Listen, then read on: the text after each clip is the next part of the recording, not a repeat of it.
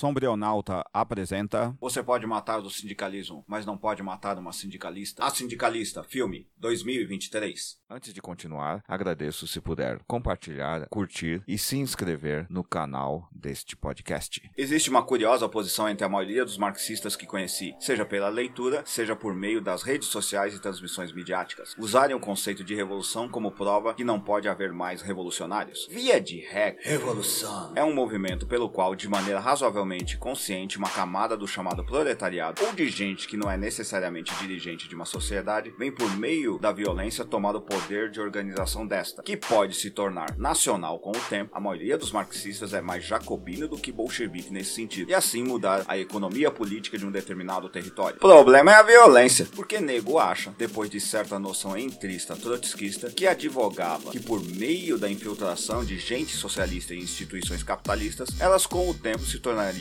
comunistas. Coisa estranha e que a fisiologia dos sistemas eleitorais brasileiros prova não ser tão eficiente assim. Isso explica o repúdio à violência como forma de ação e, portanto, os que poderiam desencadeá-la, a saber, os proletários. Marxista que é contra a violência é contra-revolucionário. Aliás, qualquer um que seja contra a violência de modo geral é um conservador do status quo, seja ele de esquerda ou de direita. Pensando melhor, a direita nunca teve medo de usar a, a violência, e quando o seu setor que a perpetuou falha, é chamado de extrema direita. Ninguém gosta de ser parte de um plano falho, a não ser que queira falhar, e assim permanece em sua atual posição confortável. Mas existe outro efeito desse marxismo também chamado de vulgar, de negar a criação de ficções e mitos políticos para a classe trabalhadora e empregatícia, o que a faz repudiar as produções pop por serem contaminadas pela classe média. Se esse pessoal chegar ao poder, acho que vão todos colocar uma arma na boca e disparar então. Aqui, esse filme que discuto destaca e recria um mito fundamental do pensamento trabalhador, negado pelo marxismo atualmente, o sindicalismo. Ou melhor, as sindicalistas. Um dos problemas básicos do Marx, 1818-1883, foi não ter conseguido compreender como trazer os anarquistas para uma aliança duradoura. Como não conseguiu, deixou para o Engels, 1820-1895, o trabalho sujo de obliterá-lo. Assim perdeu importantes aliados como Pierre-Joseph Proudhon,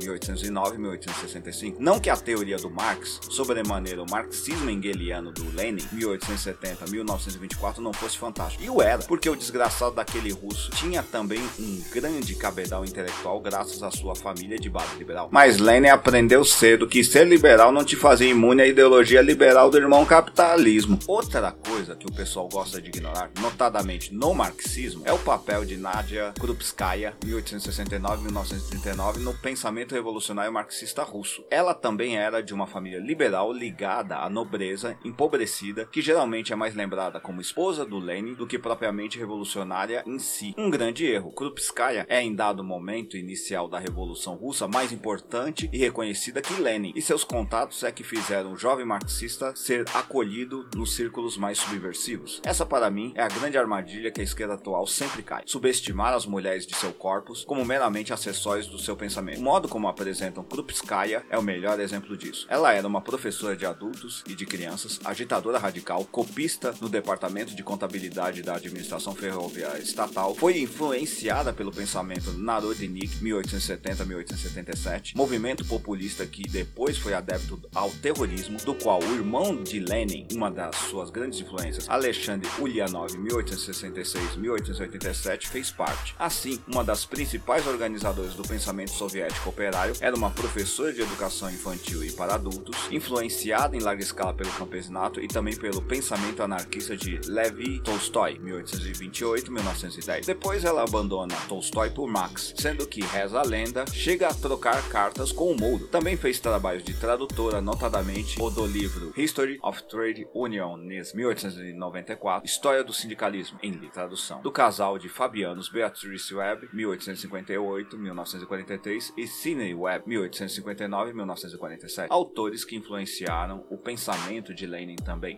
Krupskaya foi influenciada por Lenin, mas ele também por ela. Dialética, meus caros. Esse filme que resenho é justamente uma biografia de parte da vida de uma outra professora de inglês que se tornou sindicalista, Maureen Keeney, 1956. Uma coisa sobre o sindicalismo, ele prioritariamente não era uma função dada a pessoas nobres, pois nobres não precisam de sindicatos. Nobres são os alvos dos sindicatos, assim como burgueses, ou deveriam ser. Atualmente o sindicalismo abandonou sua proposta de destruir a ordem burguesa para se tornar cogestão das premissas do irmão capitalismo. Então ele age mais como forma de fiscalizar os desmandos de gente dentro do sistema do que combatê-lo propriamente. Essa é a função de Maureen Kinney, Isabelle Hooper, uma professora de inglês de origem irlandesa. Esse detalhe é fundamental para entender o tipo de pensamento dela. Os irlandeses, inclusive no imaginário racista contemporâneo do capitalismo, seriam os tipos ideais do sindicalismo revolucionário, premissa de pensamento que colocava o sindicalismo acima das nações, tanto que ele não aceita essas divisões, preferindo sempre se ver como uma forma de federalismo mais do que uma premissa centrada em territórios. Trabalhadores do mundo univos! É uma fala que poderia ser clássica desse tipo de sindicalista. Todos esses foram submetidos a formas de racismo muito particulares, porque essa economia política não se restringe aos povos originários ou mesmo aos africanos capturados. Gente europeia, como os escoceses e os irlandeses, não esqueçam dos chineses nos Estados Unidos da América, sofreram leis de segregação baseadas na biologia ao serem inseridos à força nos sistemas imperialistas ocidentais. O sindicalismo revolucionário então partia do princípio que nossas condições de trabalhadores eram a premissa máxima do motivo de nos unirmos. Quando falamos de brancos pobres, em certa medida, estamos cometendo um erro de pensamento econômico. Porque brancos não são pobres por definição, por serem parte da elite. O resto, usando uma designação estadunidense, não passa de lixo branco. Ou seja, gente que guarda certa semelhança com a classe dominante em termos de aparência, mas não é em termos financeiros. Lentamente o pessoal Lixo branco. funk começa a compreender isso. Veremos. Seguindo, dentro do pensamento do sindicalismo revolucionário havia aqueles como George Sorel, 1847-1922, que defendiam que a violência era um meio para a tomada de poder do irmão capitalismo, justamente porque esse sistema nunca teve problemas em usá-la seletivamente quando precisava contra a classe trabalhadora, sendo que ele defendia ser necessário criar um mito revolucionário que pudesse organizar as massas de trabalhadores. Um desses mitos que aparece em John Wick 4 Baba Yaga 2023 é o do procurador escolhido, aquele que deveria ter os meios e principalmente o foco para combater os que ameaçam sua corporação. Quem é aqui é a Baba Yaga, aquela que defendeu sua corporação e por isso exige que ela mesma se proteja e a seus objetivos. E ela vai entender que o sindicalismo pode ter aberto mão da violência, mas o irmão capitalismo não. Kinner tinha sido originalmente contratada para ser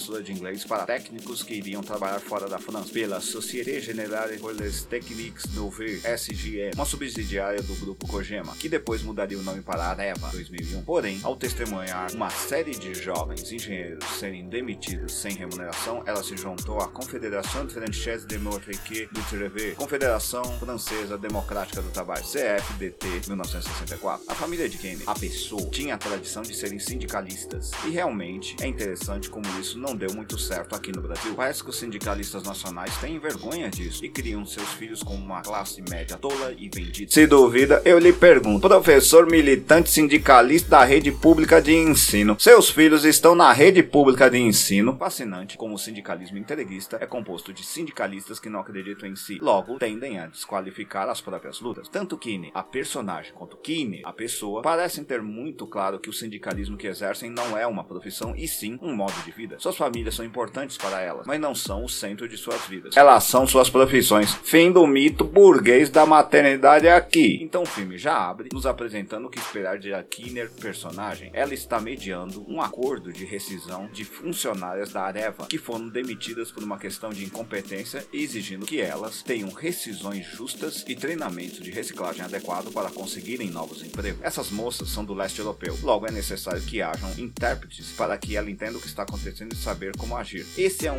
mérito do filme, o de deixar claro que existem diferenças nacionais, mas que no âmbito das relações trabalhistas e empregatícias, as empresas nos tratam iguais. Ou seja, o capitalismo não liga muito para nações e nacionalismos se isso não lhe traz muitas vantagens. Aprende isso, esquerda nacionalista. Quando retorna à França, ela se reúne com outros dois executivos da Areva, Anne Leverguillon, Marina Foy e Luc Orset, Ivan Anhantal. Durante a conversa, Orset pergunta o porquê das demissões, questionando se as moças não eram produtivas. Kinney, a personagem, responde que eram, mas que devido a serem mães solteiras, sem plano de saúde, se recusavam a faltar, e assim tendiam a trabalhar doentes, o que ocasionava terem qualidade mais baixa. Receba! Aqui está a melhor teoria possível sintetizada da necessidade dos direitos trabalhistas. Essa e outras atitudes dela a fazem entrar em conflito com Orcel, que posteriormente irá substituir Lavellon na liderança da empresa. Chamar mulher que não baixa a cabeça no trabalho ou emprego de louca e histérica não não é preconceito, é método do capitalismo, meus doces. Mas existe outra coisa que também é método: estupro corretivo. Provavelmente o alcance dessa comunicação nas redes sociais que uso irá ser restringido, porque afinal nós não discutimos essas coisas, porque alegadamente criariam gatilhos nas vítimas. Ou então fariam as vítimas perceberem que isso é uma estratégia econômica e não um mero impulso de pervertidos ou fantasias pornificadas. Muito da teoria feminista, notadamente radical, trata desse tipo de coisa, mas não tão bem quanto nesse filme, porque aqui o abuso sexual não é um produto a ser vendido, uma decisão empregatícia dos sistemas de venda de conteúdo adulto, e sim como uma prática em si mesma de coação de trabalhadoras, empregadas e sindicalistas. Falta o feminismo trabalhista ou empregatício parar de falar para a sociedade civil e sim para a classe trabalhadora feminina, principalmente a negra. Ou seja, falta falar a classe trabalhadora feminina e não a mulheres da classe dominante em busca de produtos de consumo exóticos. Feminismo não é produto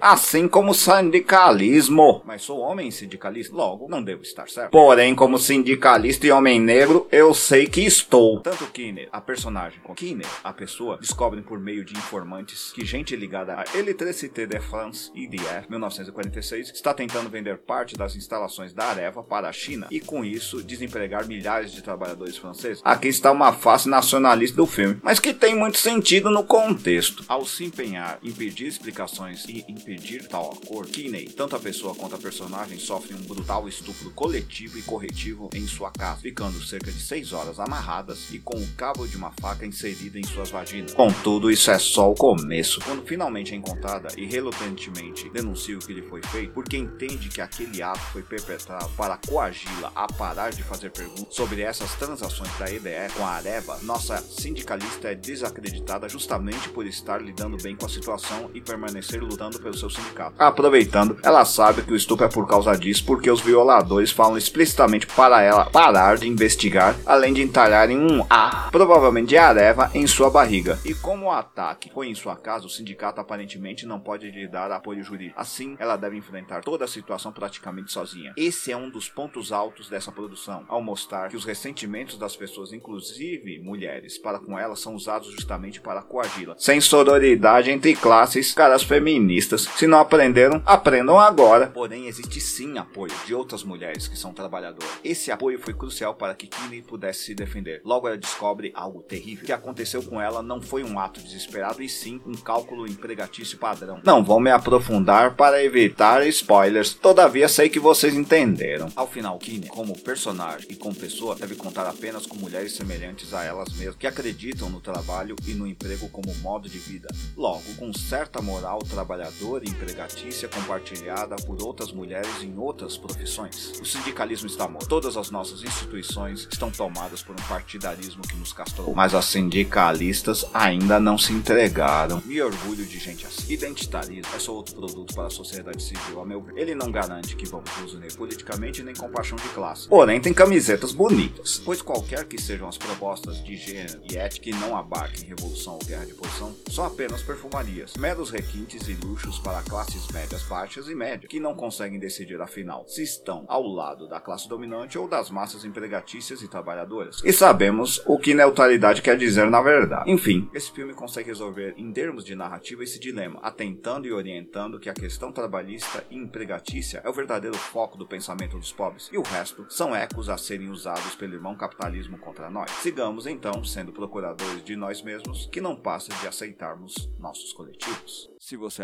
apreciou, compartilhe nas suas redes sociais. Dê um curtir se você estiver no Facebook. Dê 50 palminhas se você estiver no Medium. E dê finalmente um curtir e um compartilhar se estiver no Facebook. Ou, se estiver no WhatsApp, envie para seus amigos. Se estiver no TikTok, compartilhe também e divulgue. Se estiver no YouTube, se inscreva em nosso canal. Até mais. Até a próxima. Obrigado.